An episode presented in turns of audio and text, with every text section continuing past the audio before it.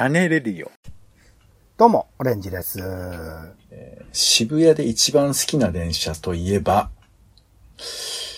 銀座線だったんですけどね、今は井の頭線が一番です。ポンです。世の中全部種にしよう種ラジよろしくお願いします。よよろしくお願いいたします。気になる現場を歩いたり、実際に何かを試したりするコーナー、種レポートのコーナーです。よ。はい、今回は、えー、渋谷と、渋谷る〇〇書店に行ってきたっていうそういう話をちょっとしたいなというふうに思います。さあ、えー、あんまりちょっとね、あの、デブショーでおなじみのオレンジさんではありますけれども、渋谷って最近行かれました？最近行きましたね。あの、まあ、さーっと行ってさーっと帰ってきました、そうですか。パンフレットだけね、買いに行くっていうのを時々してます。ああ、ね、映画のパンフレットを買うっていう独特な趣味をお持ちの方ですけども。今回映画も見ましたからね、ユーロスペースで。そうですか。よかったです。はいえーまあし、僕もね、正直言うと渋谷もそんなに用事がないんですけれど、えーでも再開発がすごい進んでいるじゃない？だから、この2年間というのは結構知らない間に結構変わってるみたいなところがあって。うん、うん。で、まあ、冒頭言いましたけど、その渋谷のね、光栄にある、えー、〇〇書店というところに行こうかなと思って、まあ、ちょっと渋谷に行ったんですよ。で、そしたら、こう、結構フラフラしてたらさ、結構面白いことになってて。まあ、まあ、すでにご存知だと思うんですけど、今ほら、えっ、と、東側に、光栄と、スクランブルスクエア。わかります？どでかいビル。ありますね。なんか画面が、なんか不思議な形のスクリーンがあるところですね。そうそうそう。もうなんか、光栄だけでも、なんか、ちょっとディストピア感始まったなとか思いましたけど、そしたら、バーンとさ、スクランブルスクエア立って、これ絶対ゴジラ壊してくれるだろうっていう風な感じのやつを立てちゃってさ。で、そしたら、そ、ねえ、あ、どうですかね。で、その先にストリームってのがまたできてさ。おー、そっか違うビルか。うんうんあの、なんか、えー渋谷の川ね、渋谷川なのかな？あの川沿いに、こう、建物が並んでて、まあ、そこもなんか、あれも何と言ったらいいんですかね？ちょっとよくわかりませんけど、こう、商業、えー部分と、えー、Google とかも入ってるんだっけ？なんかそういう風な場所ですよね。スクリー。ムでしたっけ？そっか、そうなんだっけ。スクランブルの方に俺 Google 入ってるイメージでした。あ、そうか、どっちだろう？あ、じゃあ、スクランブルなのかな？えーその謎はあなたが解いてください。まあいいや。えーちなみにスクランブルスクエアは230メートルだそうですよ、高さ。あら、どんぐらいだろう。確かでかいよな、あそこな。で、まあそっちの方の、えー開発はまあ割とちょっと前で、あ、なんかすごいことになってるなと思っていたんですけど、そしたら西側も結構今すごいことになってたよね。まだ開発途中ではありますけど、まあ、最近というとちょっとまあ前ですけど、渋谷のフクラスってわかんないよね。東急プラザ渋谷があった後が、まあ、新しいビルに変わってて、ここがフクラスって言うんですよ。ああ、そうなんですよ。そこで僕よく飯食ってましたよ。仕事場が近かったんでね。うーん。なんかちょっとね、あの、本当に懐かしい感じのビルになりつつありましたけども、あそこは変わりまして。で、僕もまだちょっときっちり中身見れてないんですけど、あの屋上になんか渋庭っていうなんかいい屋上があるらしくて、うん。ちょっといいなって思ったりもしてるんですけど、まあその一個一個のビルも、はあんまり僕はちょっとその、一つ一つのお店が輝かしすぎて、あの、たどり着けないところがあるんですけど、その、西側の、そのフクラスの手前に、えー歩行者用の、なんつうのか、渡り廊下、違うな。なんかデッキみたいなのがあって、横？えーし一応ね、渋谷フクラス接続デッキっていうやつなんですけど、うんえっ、と、フクラス、まあ、えー元の東急プラザ渋谷から駅の方がさ、あの、バス停があるじゃないですか。バスターミナルみたいな。で、そこの、そこ先行くと、まあ、駅になるんですけど、やっぱりバス停の上って言えばいいんですかね。バス停の上のあたりに、そう、空中に、まあ、空中っていうか、あの、ろ歩行できる場所ができて、さ最近つってもんですね1年くらい前なのかな？そう。で、そこがわーっと、そのまま井の頭えー駅に入っていくとか JR の方に入っていくようなところに繋がっていく道があって、うんうん。ここが、まあ、そんなの今更って言われるかもしれませんけど、なかなかも、なんか楽しくて、あこんなとこ歩けんだなと思って。で、さらに、あの、西側、もっと西側の方の、えー、あれだよね、えっ、と、えー中央道みたいな高速っぽいのが流れてるとこあるじゃん。そっちの方にも西側連絡通路みたいなのがあって、だから結構歩きがいがあるっていうか、見晴らしが良くなったんですよ。移動もしやすくなったし。ちょっとあの辺は歩くの面白いなと思うし、で、その、えーぐるっと東の方に行っても、まあ、ただただ歩くだけだったら、あのー楽しいもんなんで、ぐるっと歩いていただいて、えーいただいても面白いのかななんてちょっと思ったりもしましたよね。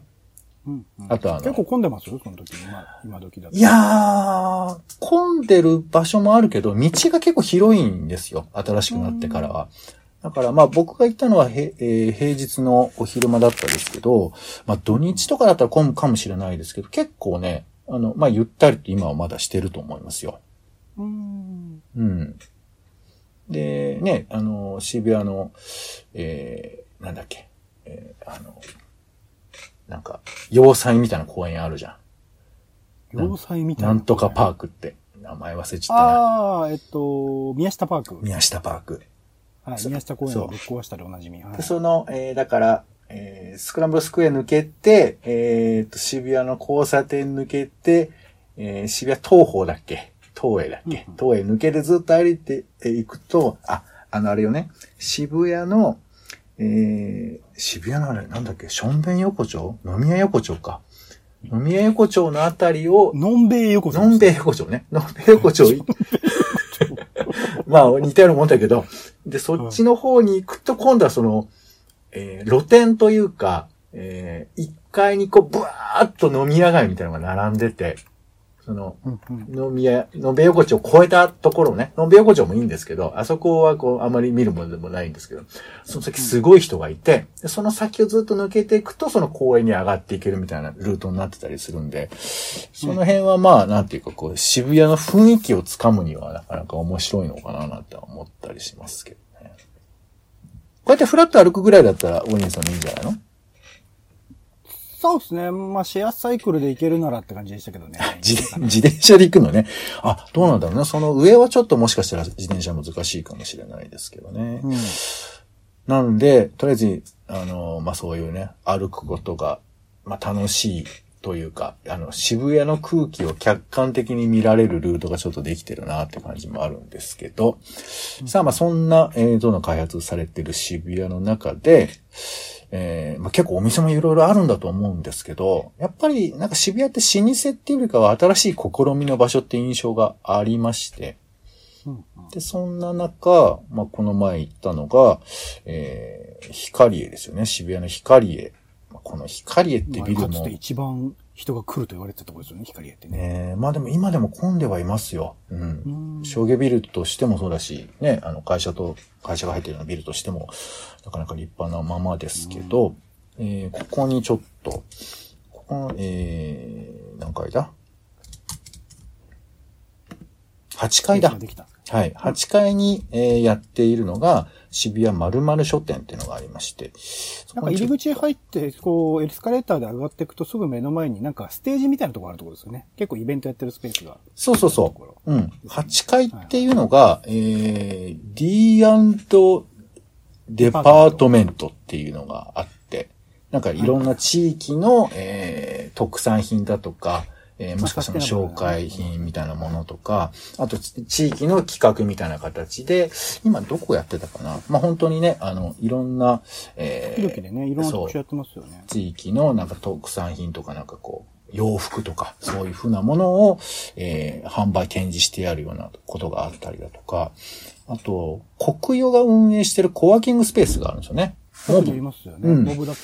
うんうんあそこも一時、もう予約が満員で全然入れませんみたいな感じもありましたよ。そんな人気あったんだ。うん通いたい人いるんだ。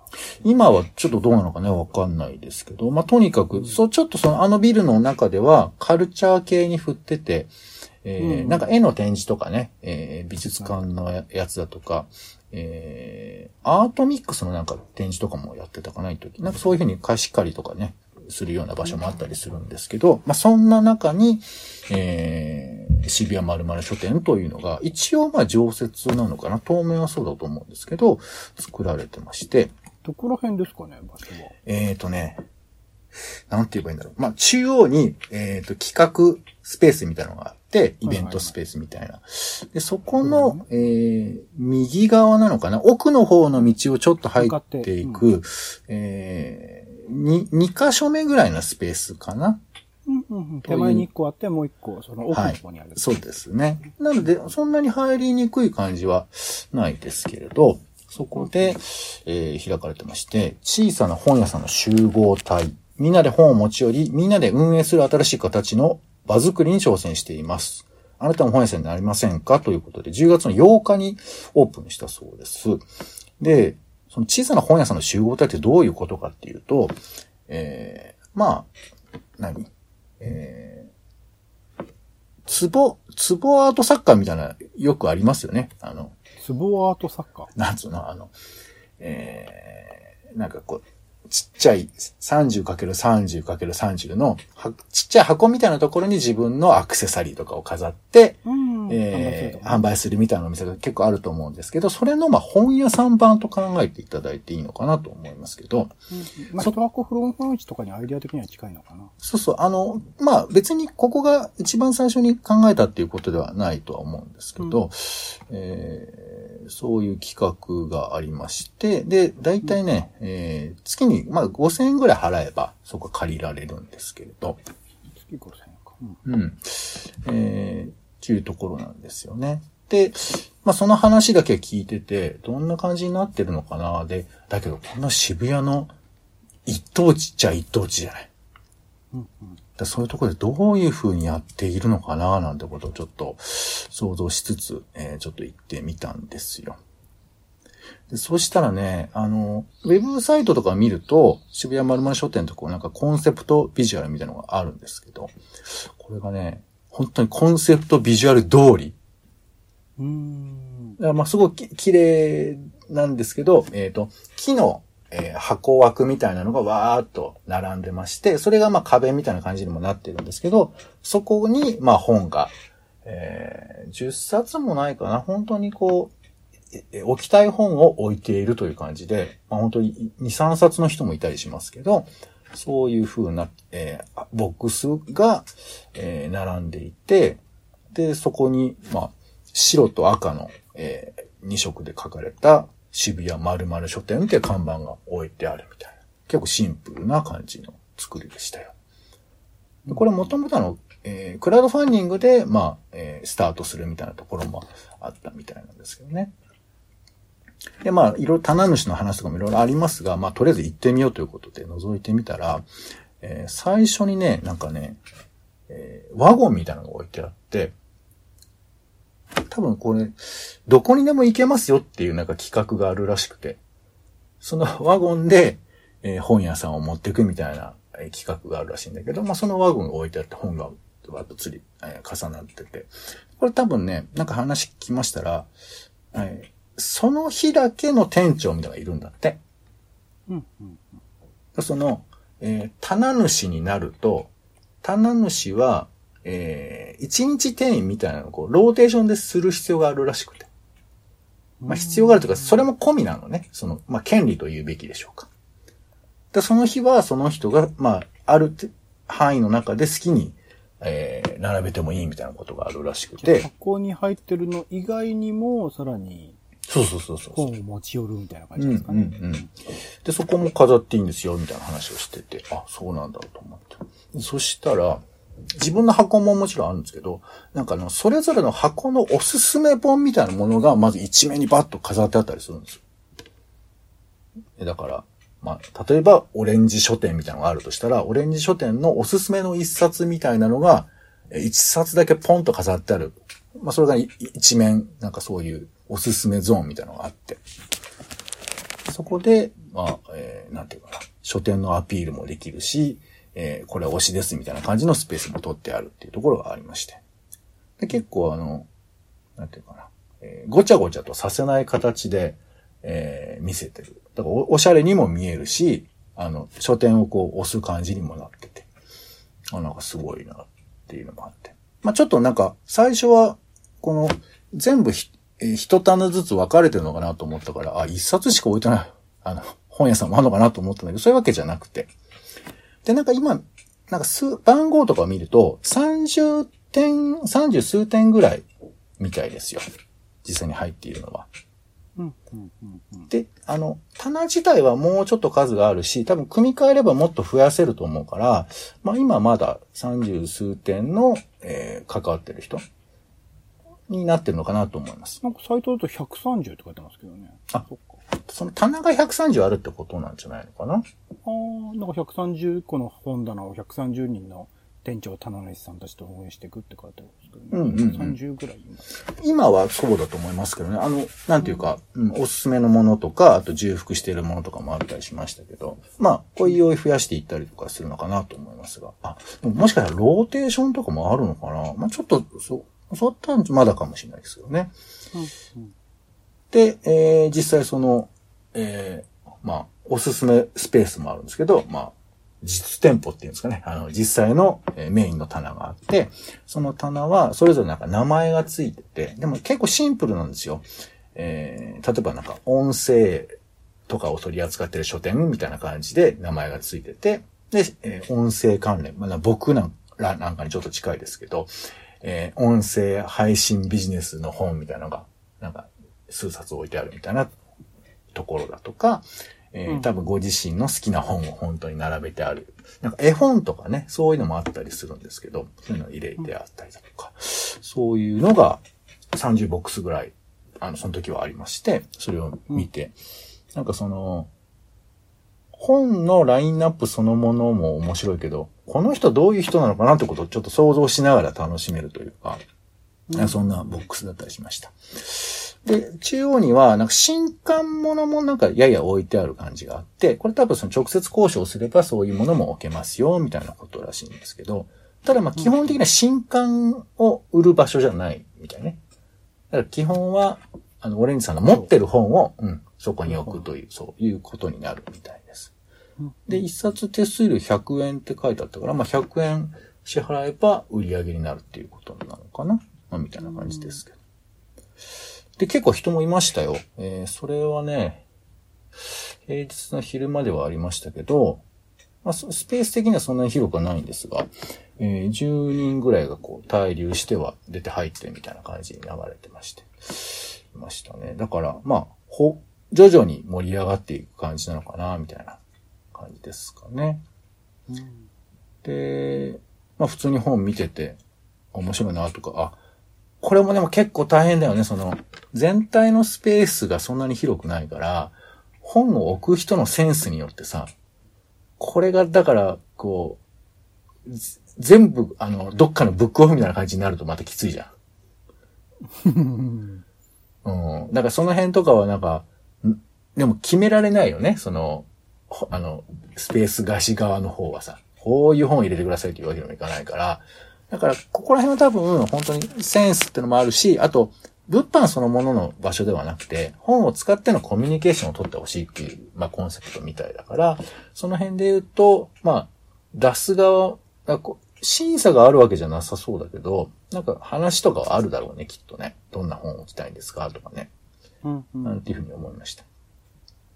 で、まあ、ぼーっと見てたら、なんかね、本棚の、本棚と本棚の間にかす隙間みたいなのが空いてて。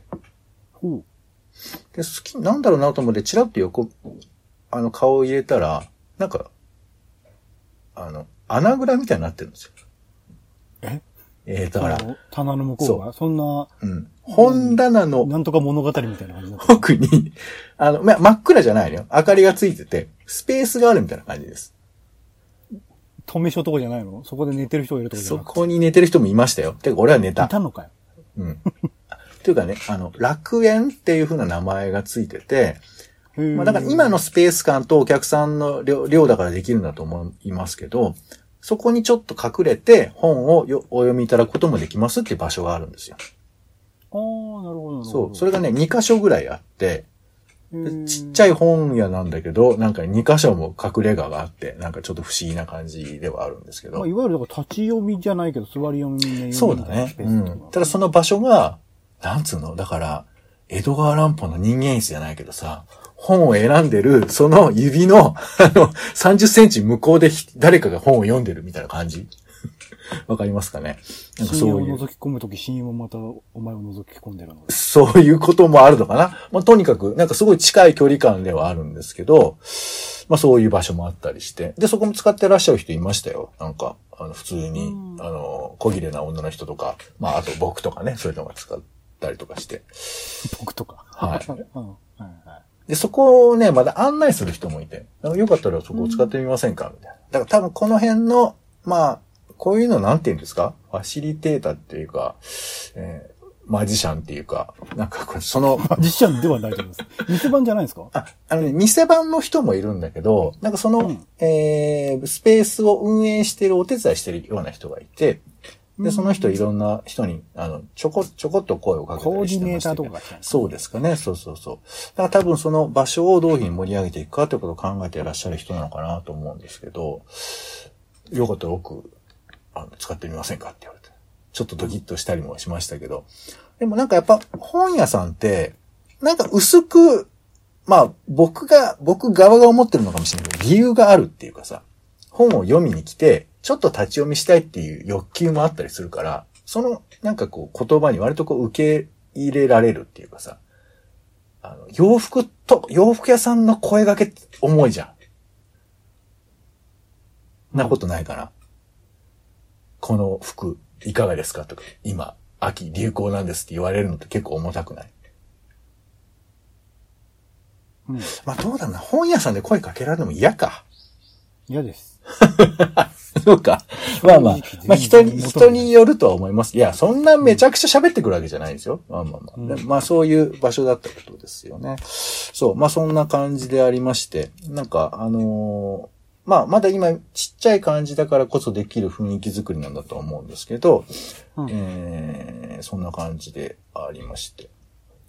なんかちょっとだから、あのーなんかね、法人とかが置くようなスペースではないんだって、そこって。宣伝スペースとかではやっぱりなくて、コミュニケーションを取ってもらいたいっていうふうな趣旨の場所みたいだから、だからまあ、個人で出すんだったら、こういうふうな場所もありなのかなと思うと、渋谷のヒカリエでさ、本屋さん出せるってすごくない？でも考えたら。まあ、そう、うんまあ、すうん、そうね、難しいですね。まあまあ、一般的にはでもすごいことじゃない？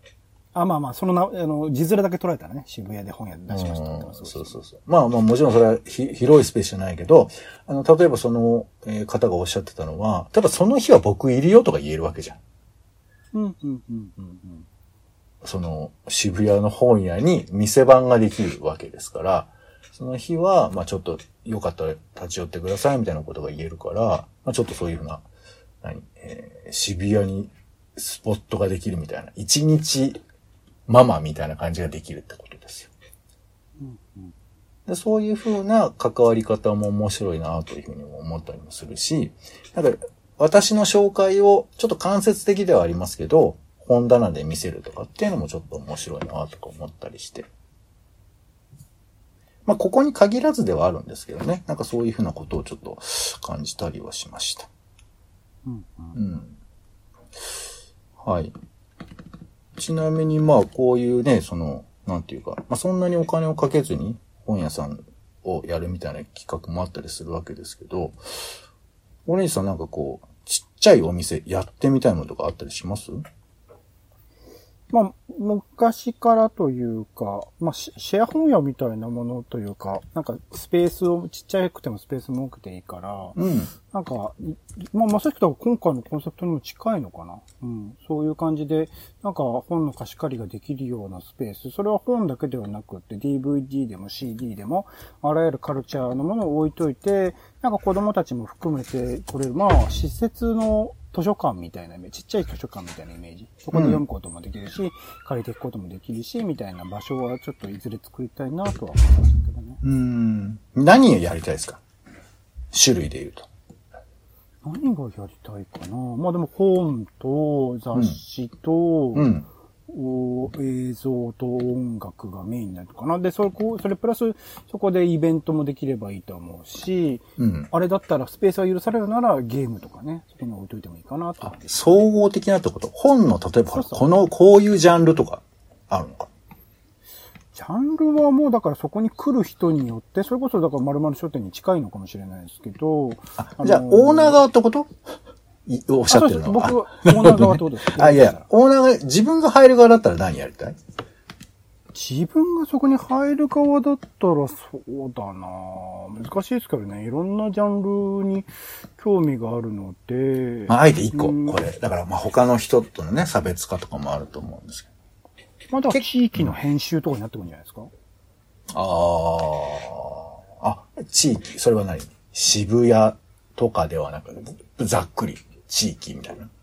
うん、だから、えっと、今でいう、そのローカルメディアとか、あのーロ、ローカルのお編集、それぞれの場所における、それこそ雑誌を作るでもそうですし、えっと、街をこう盛り上げていくでもそうですし、そういうところの編集に関する本とかを並べていくイメージじゃないですかね。ああ、そうか、まあその地、地域づくりみたいなやつだとか、うんえーそういう本、まあそういうことをやってらっしゃる山崎なんとかさんとかいるよね。りょうさんとか、そういう系の本を並べるとかってことなのかな。なるほど、ね。そうですね。ポンさんは？俺はうなぎの本かな。そんなにあるんですかうなぎの本。うなぎの本あるよ。もううちにも10冊以上普通にありますし、うんうん。あの、うなぎの漫画ね、うっとかありますからね。ああ、おううなぎの漫画売れるかな。でもなんか、おう。うんそういう棚作ったらうなぎの漫画売れそうだよね。そうだね。まとめとけばね。そうそう。なんか、普通にうなぎのうって言われたら、うなぎ好きしか買わない気もするけど、そういうコンセプトが明確な本屋だったらね、ちょっと欲しくなるかもしれないですけど。そう、まあなんか自分のやってみたい分野とか、ついつい取りたく、手が、え手を取りたくなるようなそういう箱とか棚ができたら楽しいだろうな、なんてちょっと、まあ普通なことは思いましたけどね。まあとにかくこう渋谷ってちょっとメジャーな場所でこういうふうな試みがあることは面白いなと思ったりもしますし、まあ、種ラジで置くのはありなのかね。